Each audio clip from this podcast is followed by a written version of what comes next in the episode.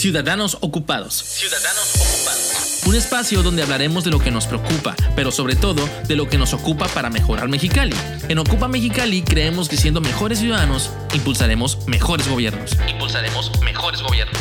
Este es un espacio abierto a todos los quechanillas que ya se están ocupando de nuestra ciudad. Ciudadanos ocupados. Salud, medio ambiente, educación, participación ciudadana, seguridad y valores mexicalenses. Todos estos temas y más estarán en este espacio para ocuparnos en ellos. Ocuparnos en ellos. Entra a ocupamx.com y sé parte de los ciudadanos ocupados.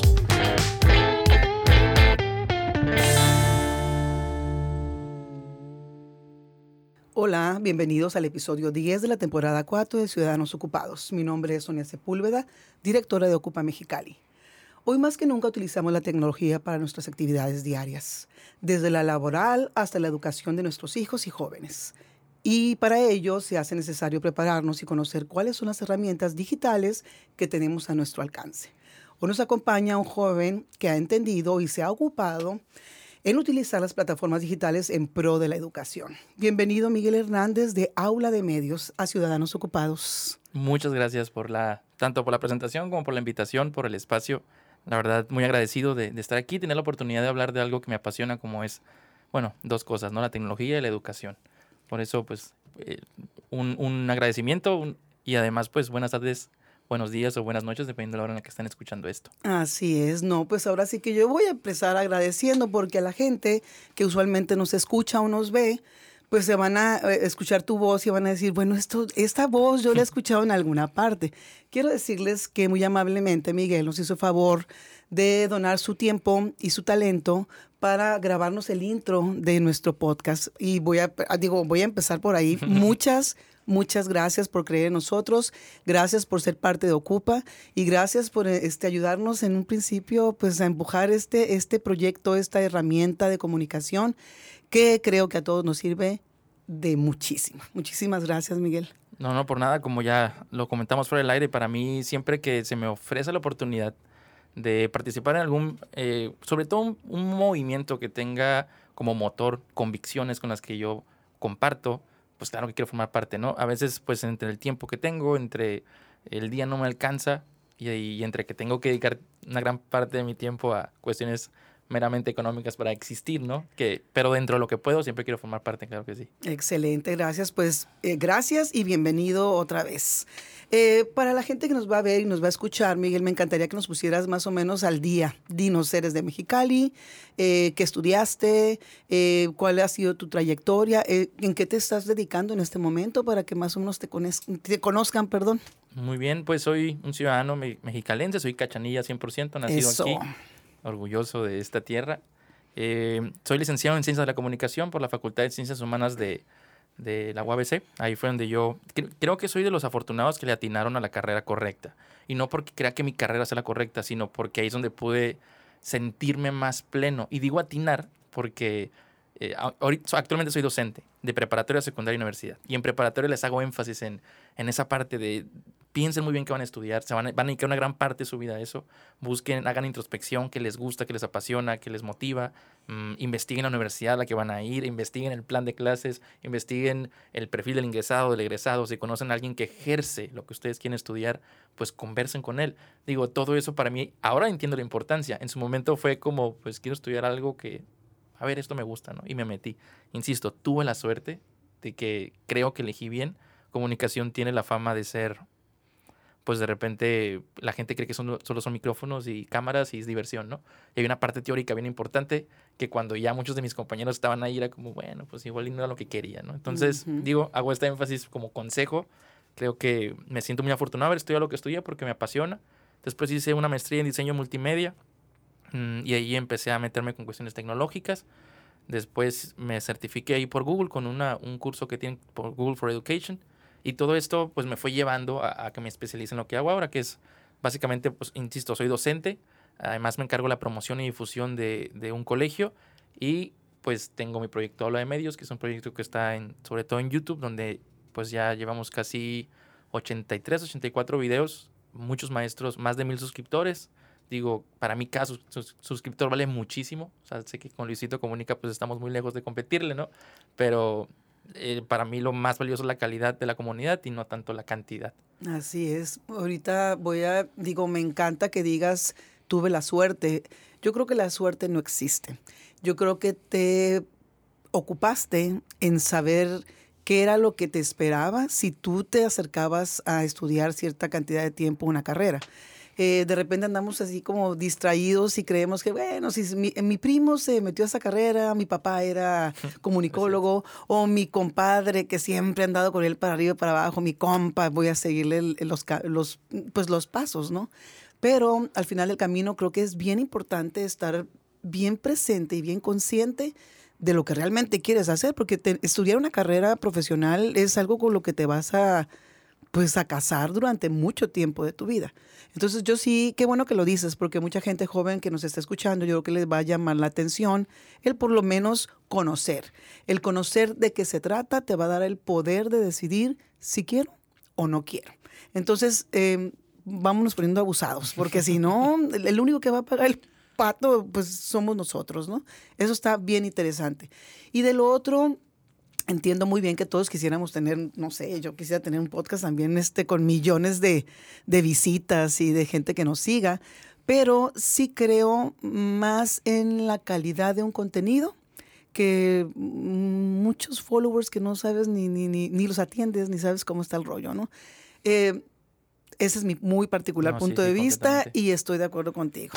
Sí, sí, sí. 100% también creo que eh, de repente le damos demasiado valor a la exposición de un contenido más allá del fondo del mismo contenido, ¿no? O sea, si esto lo vieron tantas personas, debe de ser bueno cuando pues, sabemos que no funciona necesariamente así eh, la vida. ¿Cuántas personas no tienen fama, pero impactan de una manera eh, sumamente positiva a la sociedad, aunque no sean tan reconocidos? Y de repente, a lo mejor algún cantante mmm, no impacte tan positivamente, sin embargo, puede tener una exposición global, ¿no? Sí, eso también es bien importante, eh, la responsabilidad que conlleva ser una persona, eh, pues, pública, visible, que, que este, pues, te importe, te sí. importe realmente lo que vas a decir, que, eh, cómo puede impactar este, para bien o para mal. Entonces, eso también te felicito porque eso es una manera muy, muy pues muy interesante de pensar y muy responsable. Así que felicidades también por esa parte. Eh, hasta ahorita, y estábamos hablando de los youtubers y de los influencers en todas nuestras redes sociales, pero regularmente como lo estábamos comentando, pues es el tema del entretenimiento, ¿no? Lo que más jala audiencia. Y está padre. Todos también tenemos en nuestras vidas, este, tenemos que tener un poquito de todo, ¿no? Y uno de ellos es el entretenimiento, ¿no? Nadie está peleado con eso. Pero ¿en qué momento tú decides a, a dedicarte a la tecnología digital y buscar apoyar a maestros para que pudieran ellos entender este, cómo estaba este rollo de, de, de, por medio de una plataforma entender cómo hacer su trabajo -huh. digitalmente hablando. Muy bien. Eh, básicamente es una, cadena de sucesos que yo quiero pensar que fueron positivos todos, ¿no? O sea, yo como desde, quiero pensar que desde niño, aunque no tuve, digamos, una, um, una familia acomodada, un nivel socioeconómico eh, resuelto, precisamente esas carencias, al menos hay una frase que dice que entre más me limito, más me libero, que no suena con sentido, pero tiene mucho sentido que lo que dice esta frase es que a veces las limitantes que te da tu contexto hace que forces más tu creatividad para lograr cosas, ¿no? Precisamente por esas limitantes que tienes. Entonces, al yo empecé ahí, no sé, secundaria, empecé a preparatoria, no tenía computadora, mis amigos sí, mi mamá es muy de, ¿cómo que mi hijo se va a sentir menos, no? Y es cuando ella hace lo posible por comprarme una computadora. Yo estando, uh -huh. todavía estaba en secundaria.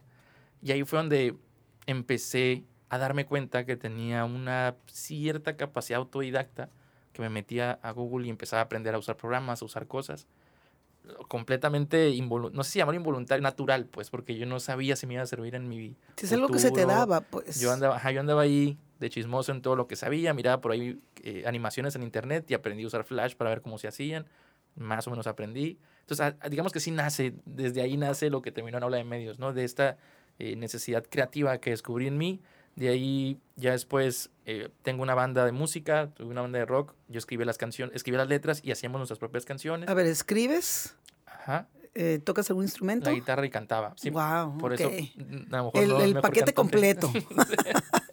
sí, Perfecto. Sí. Entonces, a raíz de eso, fue que abro el primer canal de YouTube, porque como que necesitaba un lugar donde, donde tener lo que estábamos creando y al mismo tiempo buscamos exposición. O sea, sería, la verdad, mentira si dijera, no, lo hacía para nosotros. No, no Claro, buscamos. y se vale. ¿no? Entonces, ahí es el primer canal que se abre, empe- empezamos a subir videos de música, participamos en guerras de bandas, nos llegó a ir más o menos bien en algunas, no impactamos en el escenario de, musical de México, ¿no? Pero hicimos cosas importantes para nosotros.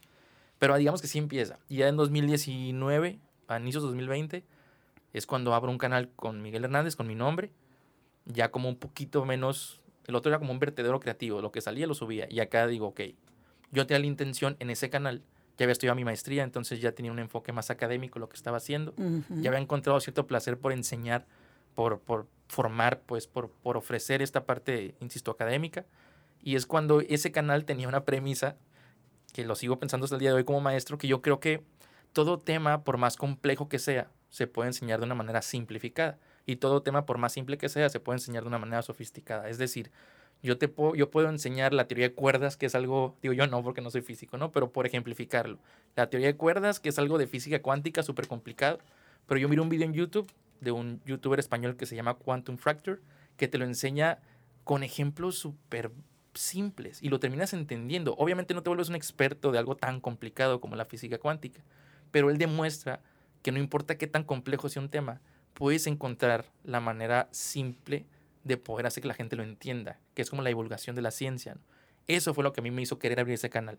Entonces yo empecé a enseñar cosas que yo, eh, cos- cosas de comunicación que yo consideraba eh, complejas o complicadas, lo, lo empecé a, manejar, mm, a tratar de simplificar. Un ejemplo así, muy, muy básico para no, no revolver más o eh, complicar más a la, a la- a la audiencia. Yo enseñé, por ejemplo, que en, comunicación existen dos conceptos que se utilizan mucho, que es un signo y es el concepto.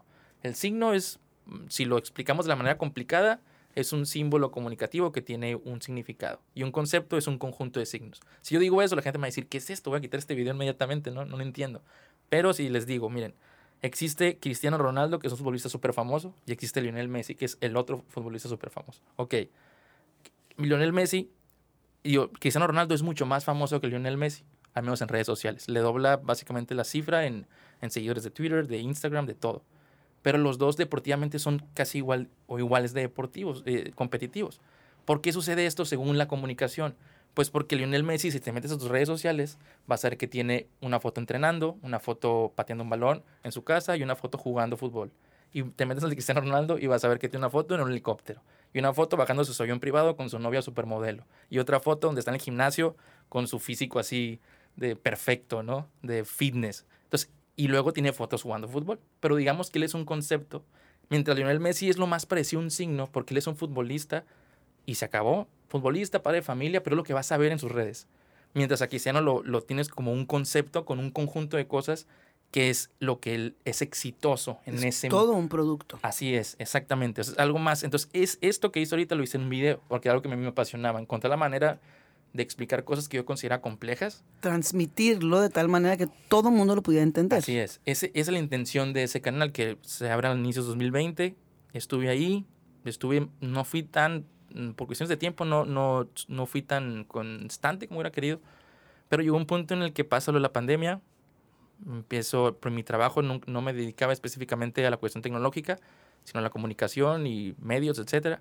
Pero varios maestros, como bien lo, lo, lo habíamos mencionado fuera del aire, que hubo un momento que rompió la dinámica escolar del planeta, ¿no? Que fue de un día para otro, pasamos de educación tradicional presencial a una educación online, con maestros que no los habías preparado, muchos de ellos no entendían ninguna, ni las conocían las herramientas como Google Classroom, como Zoom. Entonces fue un gran reto y ahí yo me di cuenta que un maestro me preguntaba algo y si yo le podía apoyar, se iba haciendo otro, digamos, y no porque yo fuera tan importante, sino porque él resolvió una duda muy importante para su labor. Entonces eso fue lo que a mí me hizo pensar, aquí está donde puedo, además de entretener un poco, puedo aportarle valor a las personas, que cuando se metan a mi canal y miren un video y les resuelva un problema, y, y, y me lo han expresado, pues no es nada más que yo lo creí, sino cuando empecé a hacerlo, además de que oralmente la gente me decía gracias por esto que me acabas de apoyar, empecé a subir videos, desde el primer video había gente que me decía, muchas gracias, tu video me ayudó muchísimo. Estaba desesperada porque no sabía hacer esto y, y ya pude. O estaba desesperado o... Y eso pues ha ido alimentando el, mi misma motivación por el proyecto que, fue, que ha ido creciendo poco a poco, ¿no? Eso, que la misma, los mismos maestros se han, han expresado su gratitud con lo que se está haciendo en el canal y pues para mí eso es vale oro. Lo que pasa es que ya ahondando un poco más en ese tema sobre la pandemia este, que seguimos viviendo porque no la, no la hemos podido quitar de encima y nos cuelga todavía un rato, eh, nos sacudió este, el, el, el suelo de una manera muy caótica porque de estar acostumbrados a ciertas situaciones, al 100% nos doblamos hacia el otro lado. Todos íbamos a la escuela presencialmente. O sea, yo no me acuerdo, de, bueno, yo, toda la vida me tocó así. Yo no me imagino cómo lo hubiera hecho para que de un día para otro me cambiaran el esquema. Pues a ti te tocó estar yendo presencialmente. Uh -huh. O sea, lo bueno es que a ti todavía te tocó ya una generación donde ya manejabas eh, uh -huh. cierta cantidad de tecnología, ¿no? Sí, sí, sí. Pero los maestros, la mayoría, pues somos este, como contemporáneos en, en cuanto a edades. Y es muy difícil la, la, la el cambio de un día para otro, pues, o sea, ¿cómo crees que impactó esto? Pues, o sea, ¿cómo, cómo impactó en, en, en, alumnos, maestros y viceversa? O sea, ¿cómo? Mm, eh, hay, hay, un término que se usa en, en, geometría y que usan algunos economistas como para explicar cosas complejas, que le llaman que la realidad es poliédrica.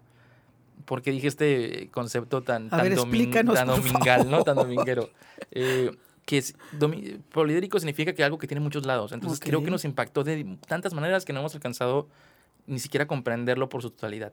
Y lo vemos desde nuestro lado, digamos, de, de nuestra perspectiva. De lo que te ¿A toca vivirlo. Ajá. ¿A qué me refiero? Por ejemplo, pues somos un país de 120 millones de, de habitantes, hablando específicamente de México. Tenemos 55.5 millones de pobres. Reporte de Coneval, o sea, dato... Increciendo. Real y, cre y ajá, y creciendo exactamente. Y de esos 55 tenemos 10 millones en extrema pobreza. Gente que, mmm, lejos de pensar en que si bajo Classroom o bajo Zoom, están pensando en cómo que voy a comer sí, porque tengo hambre. ¿no? Claro. Entonces, ese es un impacto que, que claro que existe y, no, y me, yo siempre trato de... Eh, al, al, ser un maestro que habla de, de, tecnología, la principal crítica que se me ha hecho a veces es como, estás hablando de esto cuando hay gente que no tiene ni computadora, ¿no? Entonces, ese es un impacto que yo no niego y que creo que es el más importante, que hay gente uh -huh. que, sobre todo, pues niños, que se quedaron sin educación, que tuvieron que estar viendo la tele en la mañana para más o menos llegar a aprender algo por el programa que el gobierno tuvo que implementar. Uh -huh. Entonces, ese es un impacto sumamente negativo que es muy complicado de un día para otro poderlo Adaptarte. adaptar o mitigar, ¿no? Uh -huh. mm, pero también hubo, creo que hubo otros que sí fueron, llegaron a ser positivos en cómo impactó.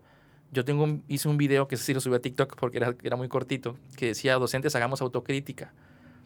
Si pensamos un poco, muchos maestros tuvieron o sea, tuvo que pasar una pandemia, tuvo que pasar un suceso global para que voltearan a ver las tecnologías. Si no hubiera sido así, a lo mejor no hubiera pasado. Y es cuando como docente uno puede decir, ok, tal vez esto lo pude haber hecho antes. O sea, no actuar a consecuencias, sino a prevención. Insisto, hablando de docentes que no estamos hablando de este 55 millones, ¿no? Uh -huh, no de ese porcentaje, uh -huh. sino de tomarlo como una autocrítica en nuestro trabajo y darnos cuenta que quizá otros oficios sí estaban constantemente actualizándose por diferentes circunstancias, ¿no? Porque hay varios, es poliédrico, como bien digo, o sea, uh -huh. a lo mejor sí, las, ajá, las, instituciones tal vez eh, apoyaran, hay, hay, habrá gente que diga, no, pues a los ingenieros, las, las eh, organizaciones les pagan sus cursos de, pues tal vez, ¿no? Y a lo mejor a ellos no, pero siempre está YouTube, que es gratuito, ahí está mi canal, digo, no es por hacer promoción, pero ahí está el canal, o sea, hay mucho contenido gratuito en internet que te ayuda a mejorar y formarte y actualizarte, eh, a a, a, ser innovador en lo que haces. Y a lo mejor con la pandemia puede funcionarnos como para sacudirnos y decir, ok, no, no pensemos que esa es la premisa también de este canal nuevo. Yo siempre defiendo el, el hecho de voltear hacia adelante, no buscar recrear el pasado, que es lo que estamos haciendo. O sea, muchos maestros me dicen, ¿qué puedo hacer para recrear lo que tenía en el aula presencial online. ¿Cómo le hago para traerme esa esencia? Y yo pienso que ya no, no, pues existe. Ya no existe. Mejor, ajá, mejor hay que pensar no hay cómo. qué oportunidades me está dando esta, mm, esta situación, que también, también se vale, ¿no? Decir, en lugar de querer volver a un momento de la historia, voltear hacia enfrente y decir, ¿cómo puedo hacer que sea mejor que el anterior? Se puede, o sea, hay maneras, o por lo menos creo que para allá tendría que a, a, apuntar nuestra intención, al ofrecer una experiencia mejor de enseñanza-aprendizaje basándonos en lo que tenemos en lugar de tratar de replicar lo que hacíamos antes. Porque, insisto, y para mí el mundo no va a volver a ser el mismo y no quiero sonar tan radical, pero aunque no hubiera habido pandemia de 2019 a 2022, iban a haber cambios. O Sí, sea, de aún sin acuerdo, pandemia. ¿no? De acuerdo completamente contigo. Y si es bien importante de repente no dormirnos en nuestros laureles, porque de repente ya te estás en tu área de confort, sabes que te la crees que te la sabes de todas, todas, y a la hora de la hora cuando te llega algo que te, te mueve el piso, pues te das cuenta de que pues de repente andamos en pañales, ¿no? Y no es crítica, es simplemente lo que está sucediendo. Exacto. Y como dices tú, qué bueno que lo para bien o para mal lo estamos viviendo y eso nos va a cambiar la perspectiva de muchas cosas que teníamos ya como muy arraigadas, se podría Sí, decir. sí, sí. Donde yo ya estoy aquí a gusto y pues esperando que se acabe la clase o, mm, otras personas que no, ya cuando esperando que me vaya a jubilar, o, pero te- nos tenemos que ir renovando día con día en todos los aspectos de, de nuestras vidas. Si no, pues vamos a ser obsoletos. Así es, así es. Y no quisiera nada más quedarme con esa parte. La figura del maestro de repente ha sido un poco golpeada por la percepción de las personas. De repente parece que trabajan poco, la gente cree que nada más frente al aula es lo que tú trabajas, cuando Claro hay no. muchísimo Sí, trabajo sí, fuera, sí, o sea, las planeaciones que se tienen que hacer con mucha antelación. Eh, traba- un maestro trabaja mucho. O sea, en esa parte no quisiera que se quedara en el, oye, esto nomás vino a criticarnos, ¿no? Para nada. Pero sí haga, por eso le llamo autocrítica. Esta autocrítica es, hay una incapacidad de que yo pueda autocriticar a alguien, no puedo, no voy, no es mi intención, pero sí puedo ser introspectivo y pensar, tal vez pude haber mejorado muchas cosas de mi trabajo, que entiendo por qué pueda pasar. El, el trabajo cíclico, el maestro también se presta para que la innovación se vuelva un poquito transparente y no la veas, porque eh, tienes tus clases, a lo mejor hay maestros que tienen 20 años dando su clase exactamente igual, ¿no? Ellos ya tienen sus planeaciones, tienen sus temas, tienen todo igual siempre, cada año, cada año. Pero los alumnos, pues, de ahorita no es el mismo hace 5 años, o hace 15, o hace 20. Son los alumnos son completamente, viven en un contexto completamente distinto. Entonces, de repente, esa clase del maestro de hace 20 años, tal vez, los, tal vez era una clase que preparaba a los alumnos para el 2000, ¿no? O Ujú. al 1995. Y hoy estamos en el 2021 cuando el mundo es completamente diferente a lo que pudimos haber pasado. Entonces, a ese, para allá quisiera apuntar mi crítica, ¿no? Hacia el- la autocrítica al maestro para entender la importancia de la innovación y cómo preparar a nuestros alumnos, o, o que sea la intención siempre, para el mundo que viene, no por el mundo que ya vivimos nosotros, ¿no? Ahí sí creo que pu- puede llegar a pasar, ¿no? Que, Sí, no, este, qué importante es esa palabra y esa actitud que tú estás comentando, porque innovar es obviamente un concepto, pero es algo que tiene que salir de ti. es. Es algo que tú tienes que estar convencido de que debes de irte preparando, ir mejorando, ir, ir caminando de la mano con los cambios que se te van presentando. Eh, yo sé que nos adaptamos cuando ya no nos queda de otra, pero la idea no es esa, la idea es anticiparte, como dices tú, a todos estos cambios.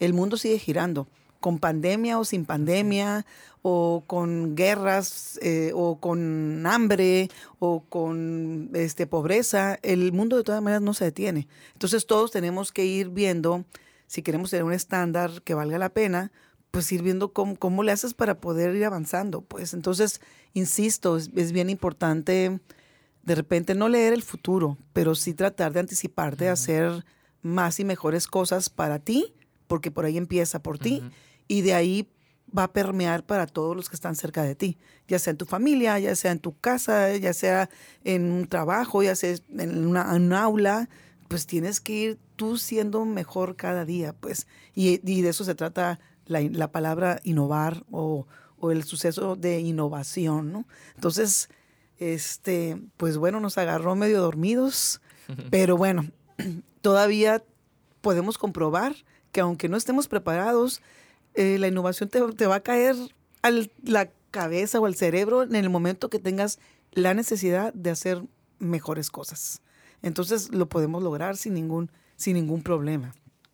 En Ocupa Mexicali trabajamos con organizaciones que son a nivel estatal locales para impulsar y promover pues que la educación sea mejor cada día.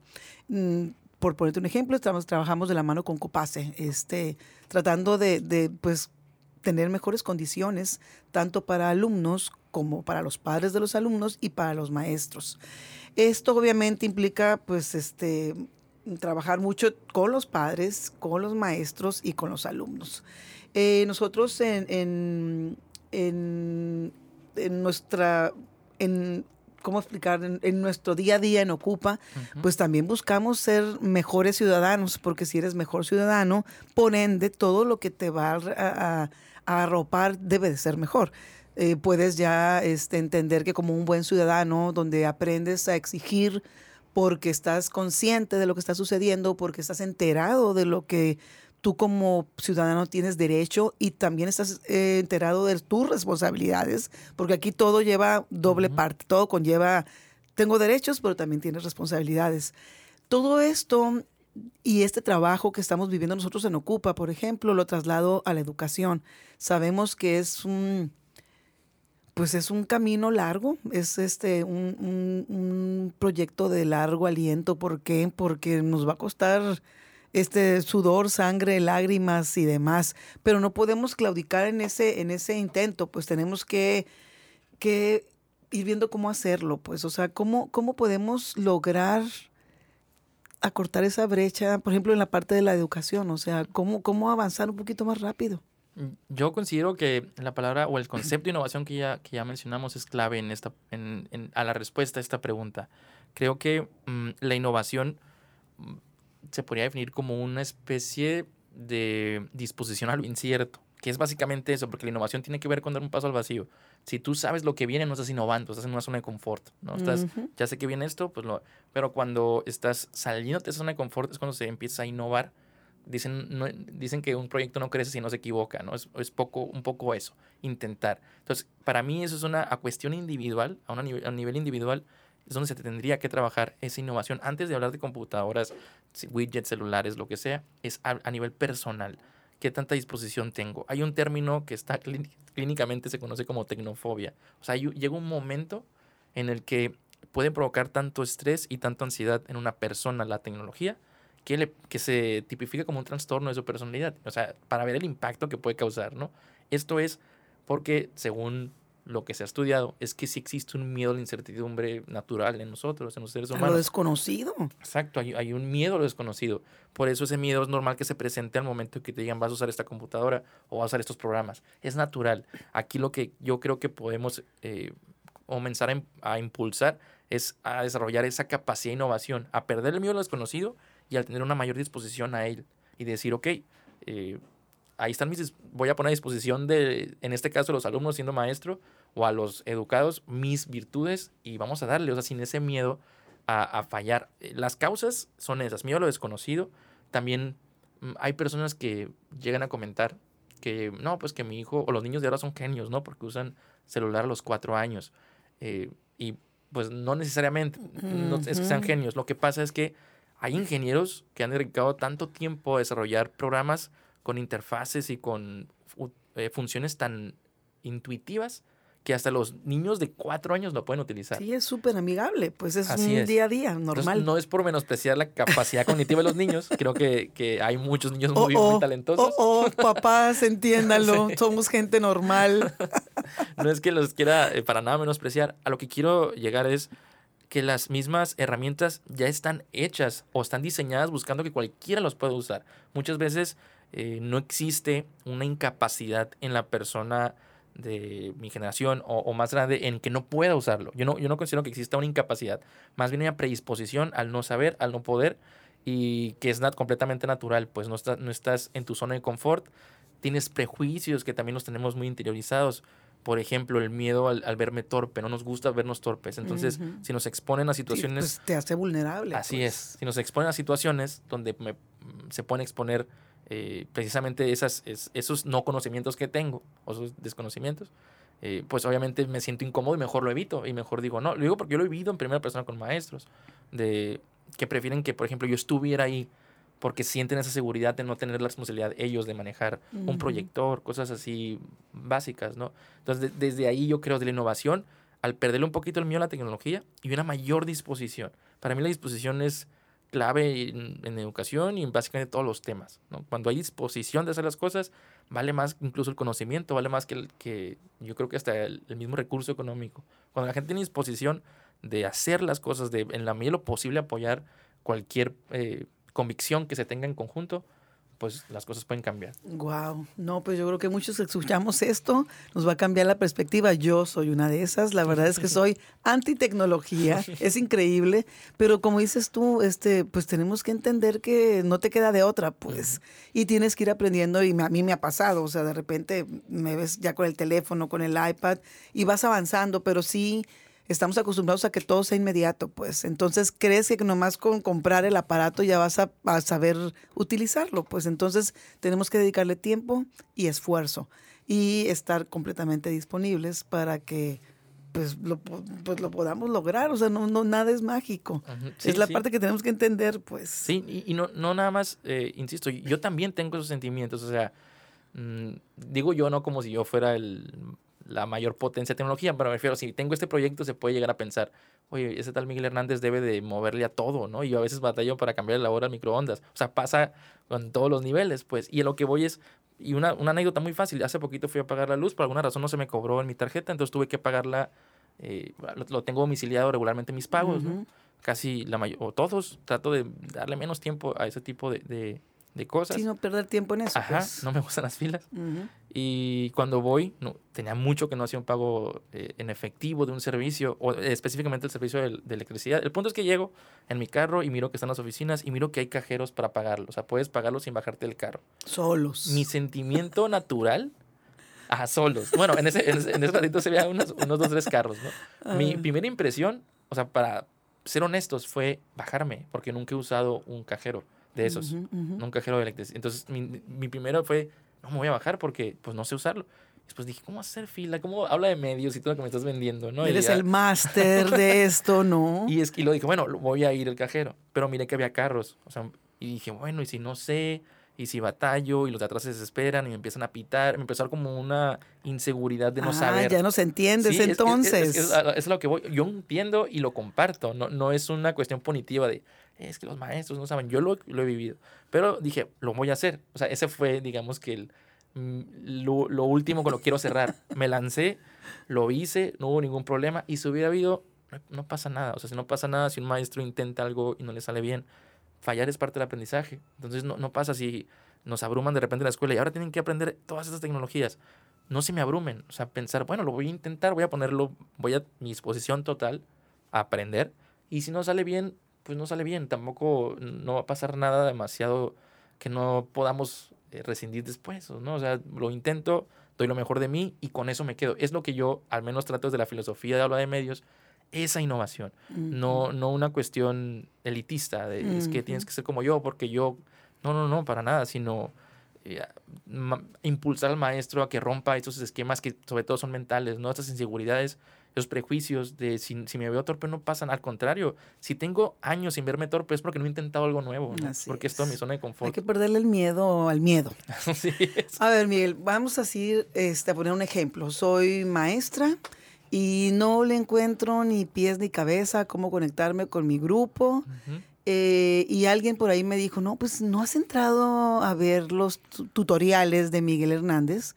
Y ya les digo, pues no, ¿cómo está el rollo? O sea, y alguien me tiene que explicar cómo está. ¿Qué le dirías a esa persona para que te pueda buscar y entender el ABC de cómo utilizar tu plataforma? Muy bien. Eh, a lo mejor va a sonar un, va a ser un consejo, pero sí es un consejo muy desinteresado de mi parte, desinteresado y que no es para mí. Yo recomendaría em, de, entrada, entrar a YouTube, o sea, YouTube, tal cual, punto com, entrar y empezar a poner el buscador. Sí, mi canal, o sea, los invito a que me sigan, obviamente, pues yo le pongo pasión en lo que hago, ¿no?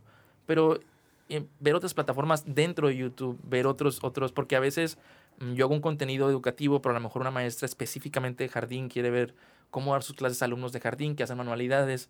Eh, ella a lo mejor necesita saber qué tipo de cámara le conviene más, cuándo la puede comprar. Mm, ocupa micrófono, ocupa micrófono, ¿me explico? Entonces, principalmente recomendaría ese, esa, ese concepto de innovación que estamos platicando, también ahí está Explorar. presente. Explorar, así es. No solamente habla de medios, sino buscar incluso el contenido más afín todavía, más especializado, porque cuando tienes, en este caso, que tiene problemas muy puntuales, pues necesitas también respuestas igualmente puntuales, ¿no? Entonces, en este caso, esta maestra, yo recomendaría, entra a YouTube, pon lo que, los conceptos que quieras, o sea, tecnología educativa para maestra de jardín de niños o de preescolar. escríbelo y van a aparecer videos que te van a funcionar.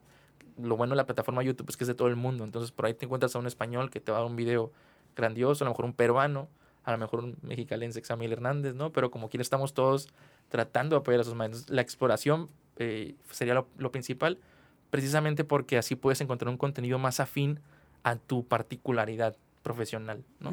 O sea, lo, específicamente qué estoy haciendo yo, porque hay contenido especializado básicamente para todo.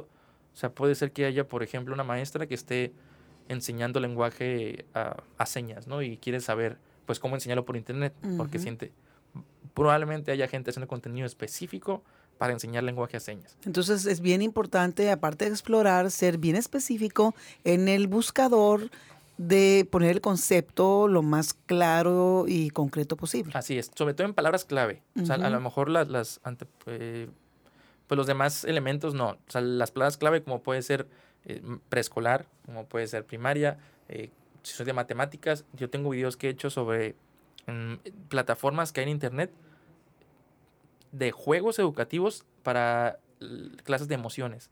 Que para mí es una clase mm. súper importante que está pues por allá abandonada. Básico.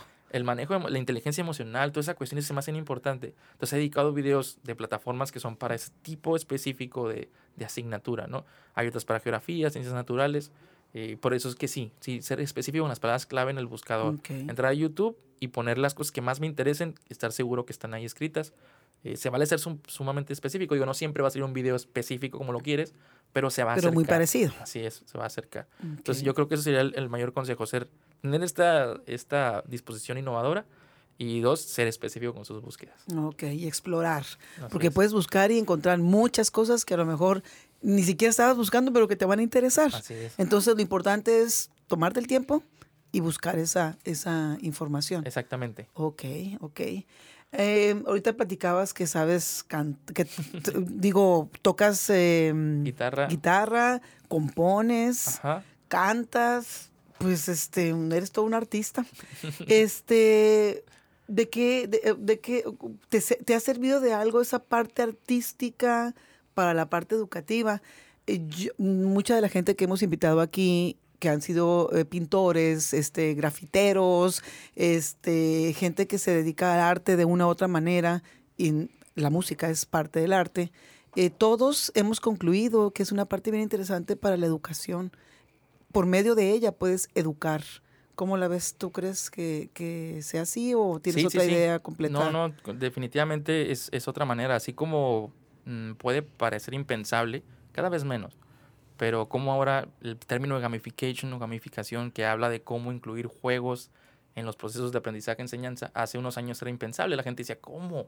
¿Cómo un maestro te está poniendo videojuegos? O sea, sí, y hoy ya ¿cómo se... vas a ver una película en la escuela? Exacto, exactamente. Y como hoy ya hemos cambiado esa percepción porque nos damos cuenta de los beneficios académicos y didácticos que te puede dar eh, jugar. O sea, jugar, estás trabajando una parte, parte, procesos cognitivos en tu cabeza, estás haciendo un montón de cosas eh, lo mismo puede, pasa con la música o con cualquier tipo de arte. De hecho, tengo una, hice una canción que se llama Garantías Individuales, que habla precisamente de garantías individuales que te da como ciudadano mexicano en la Constitución, okay. donde eh, la canción te va cantando los derechos que tienes, como la no discriminación, eh, y qué pasa cuando un, un, una persona refugiada de otro país llega a México, como, como México tiene, lo abraza, como lo protege, todas esas cuestiones de las garantías individuales que tiene cada ciudadano uh -huh. en México, lo puse en canción. Y eso fue porque eh, todavía eh, estaba estudiando una amiga en la universidad, ella para maestra, me dijo, es que en mi grupo de cuarto de primaria estoy dando este tema, me mostró una canción, ¿no? Y lo hicimos. Y pues no la, cada año la usa porque a los niños les gusta mucho cantar wow. a la edad en la que están y pues encima cantan algo con lo que están aprendiendo. Eh, definitivamente. A ver sí. si nos la compartes. Sí, sí, sí. De para hecho, poderla este, aventar a redes y que la gente la escuche. Qué padre. Sí, sí, Excelente. Claro, claro que sí. sí, lo que pasa es que por medio del arte, en este caso la música, pues vas a generar cambios. O sea, si los generan para cosas que no son positivas, uh -huh. bueno, pues vamos buscando ese, ese, generar ese cambio con cosas realmente positivas que nos, nos den una, una ver para nuestra vida, este, en un país, en una ciudad, en un estado, ¿no? Estaría padrísimo, me encantaría escucharla. Sí, sí, la comparto sin duda. Excelente. Eh, pues ahorita aparte de estar dedicado a todo este rollo de, de tu plataforma, eh, ¿qué, qué, ¿qué, traes más, este, qué, qué, te espera lo que resta del año o qué traes para el año que viene, Miguel? Platícanos. Muy bien, pues digamos que sí tengo por ahí mis objetivos a corto, mediano y largo plazo. A corto plazo tengo una, una meta que a ver si la cumplo, pero... No, la tienes que cumplir. Aquí estás diciendo que hay que cumplir todo lo la que vamos pensamos. a cumplir. Este, yo quiero hacer que el 2021 tenga 100 videos en mi canal. Tengo 83, me faltan 17. me Ah, pues ya vas por mes. menos, claro. Le queda un mes, un poquito más de un mes a este año, entonces voy a tener que romper récord ahí para subir por lo menos esos 17 videos que me faltan. Es a corto plazo.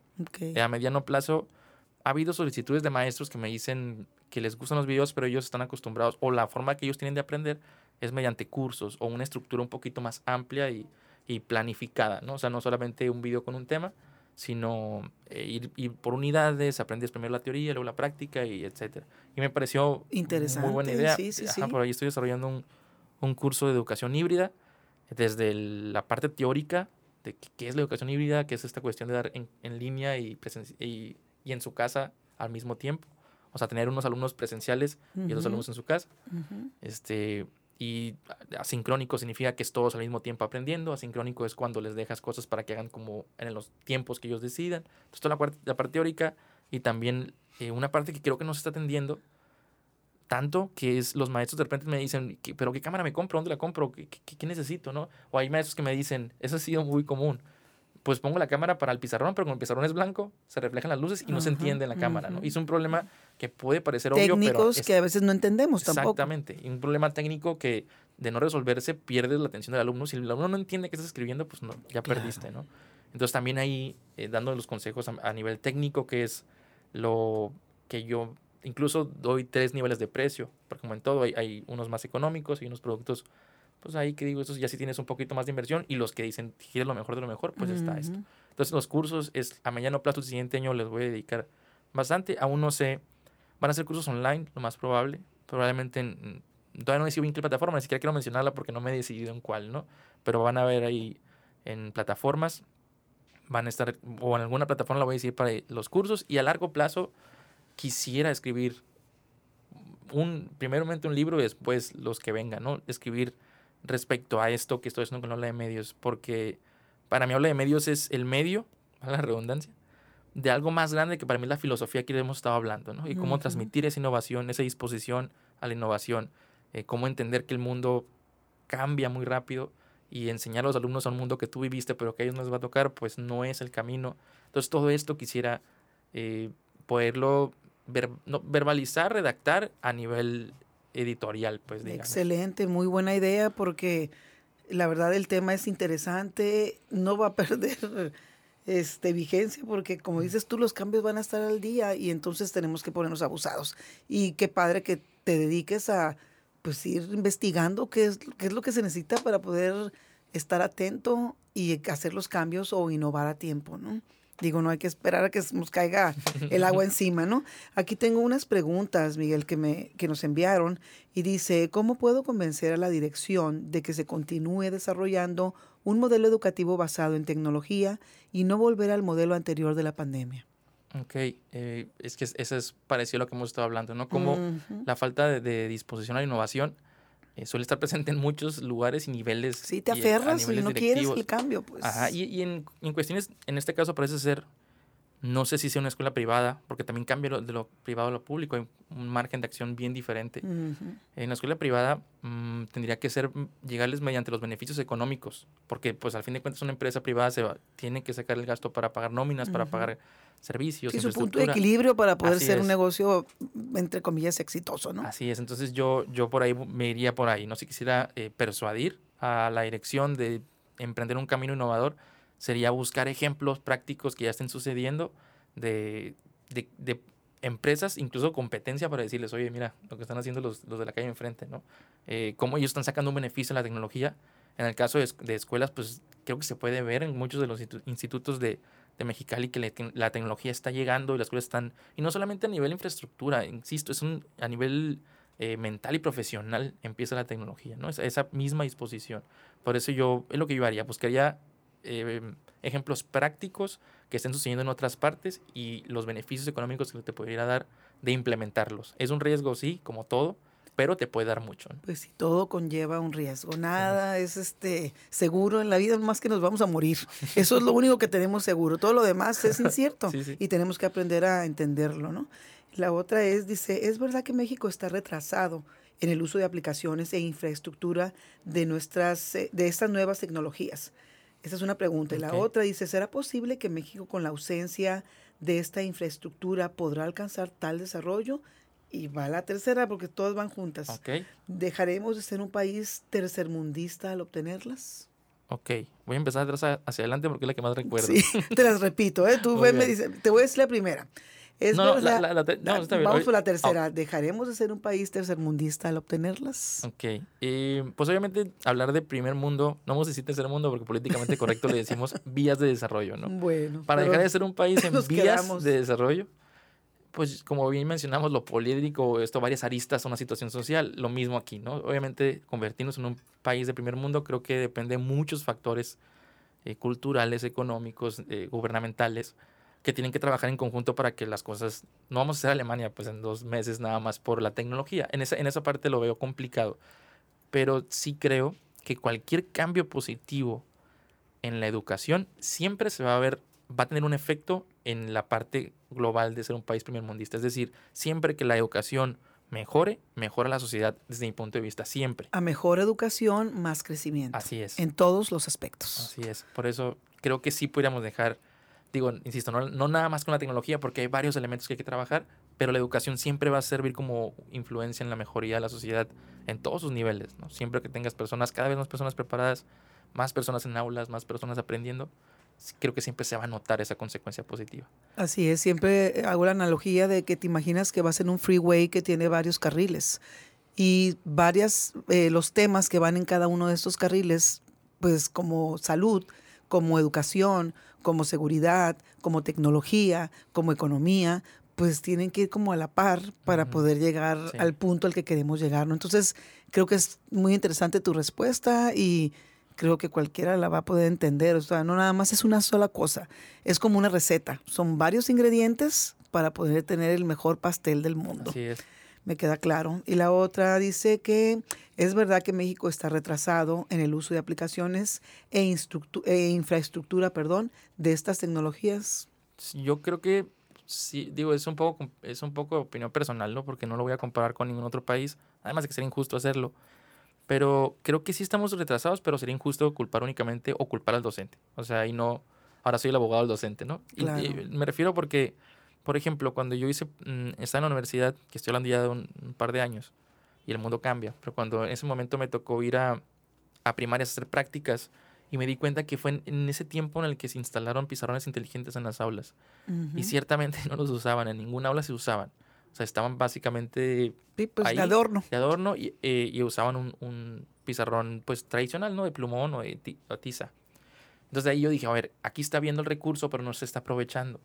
¿Por qué digo que es injusto culpar al docente o únicamente al docente? Porque también para el docente, si le das un instrumento que no te pidió, que no lo capacitaste, que no le dijiste ni lo más mínimo cómo se usa, en cuenta. simplemente se lo lanzas, pues le complicas su labor. Lejos de simplificar, que la tecnología tiene ese, ese, esa intención siempre de simplificar y mejorar. La tecnología está hecha para eso, para que tú puedas mejorar cualquier tipo de proceso y para que puedas mejorar incluso hasta tu estilo de vida, ¿no? Esa es la intención, pero si se lo lanzas a alguien que no te lo pidió, que no le enseñaste a usarlo y les pusiste un pizarrón ahí, es natural que no lo use. Entonces creo que sí estamos retrasados, pero no, no por culpa del docente, sino por un problema un poquito más grande de organización, de estrategia, tal vez por cuestiones incluso me atrevo a decir, y a lo mejor hasta políticas, pues de que yo regalé esos pizarrones, ¿no? Y algún, no sé quién fue, ¿no? Pero algún político por ahí que se haya parado el cuello y decir, y, y pues sí se necesitaban, tal vez haya problemas como a lo mejor no tenían ni papel en los baños, ni tenían agua, agua potable en ciertas primarias, ¿no? ¿Qué pasa? A eso me refiero con el retraso. Sí lo hay, pero porque creo que hay un problema más amplio de coordinación y estrategia. Sí, yo creo que la primer parte, y te va a encantar, pero es la comunicación. Ah, sí. Si tenemos un problema de comunicación, pues, o sea, no, hasta ahí llegó el asunto, pues, o sea, si no sabemos qué es lo que quieres, no me escuchas, no tengo la oportunidad de yo, yo realmente pedirte cuáles son mis necesidades para poder afrontar ciertas problemáticas, pues este, de adivino no la vas a armar, pues. Entonces tengo que aprender a escuchar, tengo que aprender yo también a exigir lo que yo necesito. Así que aquí este, vamos a decir que el que agarra, como el, tan culpable el que mata como el que agarra la, a la vaca, pues o sea, aquí tenemos que ambas partes, pues poner los puntos en la mesa, ¿no? Para poder decir, no me traigas algo que yo no te pedí. Primero, siéntate y habla conmigo, ¿verdad? Exactamente. Entonces, digo, es complicado, pero tenemos que aprender a comunicarnos. Esa es una parte súper importante. Y la otra dice que será posible que México, con la ausencia de esta infraestructura, podrá alcanzar el desarrollo. Pues ya lo vimos también hace ratito, ¿no? Entonces, este, creo que están más que resueltas las, las preguntas, ¿no? Digo, me queda a mí claro, espero que a los demás también. Y si no, pues ya volveremos a invitar a Miguel para que nos amplíe las dudas o, nos las esclarezca. bueno, antes de irnos, me encantaría hacerte la pregunta que le hacemos a todas las personas que, pues hemos invitado y son tan ricas las respuestas que cada vez que las escucho dices tú, lo vamos a lograr. No sé cuándo, pero lo vamos a lograr. ¿Cuál es tu visión del Mexicali que quieres? Mi visión del Mexicali que quiero. Creo que creo que, que eso, mi visión es la continuidad de lo que se está haciendo ya bien. Esa es mi perspectiva. ¿A qué me refiero? Yo recuerdo que en el tiempo para el 2012, que era cuando yo era universitario, eh, era el tiempo de Yo Soy 132, cuando surgió este movimiento social del que yo me quise sumar, como ya lo dije, ¿no? Alguna convicción con la que comparto, voy. Bien. Entonces fui a las mesas de trabajo y era muy poquita gente. O sea, en las manifestaciones había un poquito más, que aún eran muy pocas, jóvenes muy pocos. O sea, eran todos jóvenes, pero eran muy poquitos. Y las mesas de trabajo, pues también eran, éramos mesas de 10 personas, eran tres mesas para una ciudad pues, de 600 mil habitantes, ¿no? Y me he dado cuenta que con el tiempo esa participación ha ido en aumento. Entonces, para mí la participación ciudadana es la que realmente cambia la realidad para bien. No dejarle eh, la docencia únicamente a los maestros o dejarle la política únicamente a los políticos, sino el, formar parte como un ciudadano ocupado. Ya metí el gol sin querer queriendo. Participativo. Entonces, yo he visto que esa participación ha ido en aumento e incluso en movimientos con los que tal vez yo no comparto, con los que a lo mejor yo no digo, no comparto, digo, este claramente sí, me refiero a movimientos sociales que han ido surgiendo, pero aplaudo la participación, aunque yo no comparta su convicción. O sea, digo, cada vez hay más personas tomando acción por las cosas que se quieren. Entonces, esa, eso creo que para mí que yo quiero es que esa participación ciudadana siga en aumento como ha venido. O sea, seguir por el buen camino, pues. Así como movimientos como este, como Ocupa Mexicali, eh, como no sé, no quisiera, porque tengo una amiga que se llama Delín García, que es, ahorita está, no recuerdo bien su puesto, pero está ahí de diputada. Ajá, y yo, la, y yo la conozco desde hace mucho tiempo y me da mucho gusto verla porque ella siempre estuvo ahí. Digo, no es por hacerle de verdad ninguna promoción, pero yo fui testigo de que ella anduvo ahí. Exacto, fue eh, candidata independiente, la miré que andaba haciendo redadas como de limpieza Mexicali. Entonces me da mucho gusto ver, por ejemplo, en ella reflejado ese, esa participación que digo, ver grupos, ver movimientos, ver cada vez más personas moviéndose por sus convicciones y pues para trabajar y mejorar, porque al fin de cuentas, aunque no tengamos la misma opinión respecto a, un tema social en específico, pues queremos lo mejor para la, sociedad. Por eso no me gusta mucho que la gente, mm, digo, a lo mejor voy a bien maestro paternal, ¿no? Que le diga a, mi genera a la generación que la, la, que yo estoy enseñando, les dicen generación de cristal. Yo tengo un problema ahí, pues, porque Mm, muchas cosas con, los, con la generación que le dicen de cristal yo no comparto, pero no creo que sean de cristal, porque muchas veces no te hablan desde yo me ofendí, sino creen que se está ofendiendo a alguien más y ellos tratan de cambiarlo. Y al fin de cuentas, si buscamos, busquemos en qué estamos de acuerdo, en vez de enfocarnos en los desacuerdos, ¿no? Y ahí es donde pienso, puedo no compartir con mi alumno, que a lo mejor él tiene una forma de pensar diferente a la mía, pero quiere cambiar la realidad para bien. Esa es la esencia, lo que él quiere y lo que yo también quiero y lo que probablemente queramos todos en, en, en Mexicali, ¿no? Entonces, básicamente eso, pues la participación ciudadana y la unidad, yo creo que es. Wow, este, me encantó este punto donde dices, eh, y lo voy a decir así, puntos de encuentro. Así es. Todos somos seres humanos completamente diferentes uno al otro. Nadie somos iguales. Todos tenemos pensamientos, cuestiones físicas, eh, intelectuales, este, tamaño, lo que tú quieras, somos diferentes, pero todos, de una u otra manera, tenemos que encontrar ese punto de encuentro. Porque por conveniencia, para tu mejor vida, lo debes hacer. Pero nunca lo vas a lograr si no participas. Al final del camino ya hay mucha gente participando, pero faltan muchísimos más necesitamos ser más participativos. O sea, qué padre que todos lo hiciéramos. Ojalá este, no me vaya del mundo sin verlo, pero la verdad es que es bien complejo, te lo digo por experiencia, eh, lo que hemos, hemos transitado un año y pasadito de, de estar trabajando hombro con hombro, ciudadanos con ciudadanos en Ocupa, y de repente, gratamente voy viendo que vamos creciendo, pero no ha sido fácil. Entonces, tenemos que entender que es nuestra responsabilidad poder lograr ciertos derechos si participamos. Si no participamos, a lo mejor te va a permear algo de lo que algún grupo en un tema aislado logrará. Pero la idea es que vayamos, vayamos creciendo, o que vayamos realmente cambiando todo en una, en una idea de ser más rápidos para poder lograr pues el, el desarrollo y la innovación y la educación y la economía y la salud y la seguridad y así te, me, puedo, me puedo estar aquí con una lista de temas que se pueden lograr si participas. Tú eres el responsable. El gobierno es una autoridad que trabaja para ti. Entonces también tienes que entender que tienes que pues estar al ojo del amo, engorda el caballo. Hay que estar bien atentos a lo que hacen los demás, pues ellos están administrando tu negocio, que es tu ciudad. Entonces vamos trabajando hombro a hombro y trabajando en equipo para poder hacer más y mejores cosas. Creo que esa es la clave. Así es. De todo esto. Wow, no, pues me encantó, me encantó platicar contigo, Miguel. Espero que pronto nos volvamos a ver con algún otro tema que estoy segura vas a traer este próximamente y para poder enterar a toda la gente que nos está escuchando de lo que estás haciendo. Te agradezco mucho, mucho el que nos hayas acompañado esta, esta tarde. Está muy interesante el tema y yo saliendo de aquí te voy a buscar. Te voy a buscar ahí en el YouTube. Así que, Miguel, te agradezco mucho tu presencia. Considero que estás atendiendo eh, un tema muy interesante, muy importante, que es la educación. En este momento, más que nunca, yo voy a hablar por Mexicali, por nuestro estado, por Baja California. Creo que ese va a ser un parteaguas para poder seguir avanzando en tener una calidad como la que merecemos en ese tema de la educación. Entonces, pues vamos este, adiestrándonos, vamos aprendiendo y vamos este, agarrando los guantes para poder dar la pelea, ¿no? Sí, sí. No, no hay de otra. Así es. Y cuenta con nosotros, este, el tema es muy interesante, así que pues te podemos servir también como un canal de comunicación, una herramienta más para que mucha gente eh, sepa que tiene esperanza de saber cómo, los cómo poder lograr hacer las cosas sin tanto sufrimiento en el tema de la educación. Así que muchísimas gracias a ustedes ciudadanos. Les agradezco la atención a este espacio. Los invito a escuchar los demás episodios de Ciudadanos Ocupados que encontrarán en todas las plataformas digitales. Síganos en nuestras redes sociales como OcupaMX y nuestro portal ocupamx.com. Agradecemos al grupo educativo 16 de septiembre las facilidades para grabación de este episodio. Muchísimas, muchísimas gracias, Miguel. No, gracias por la invitación. Gracias a ti.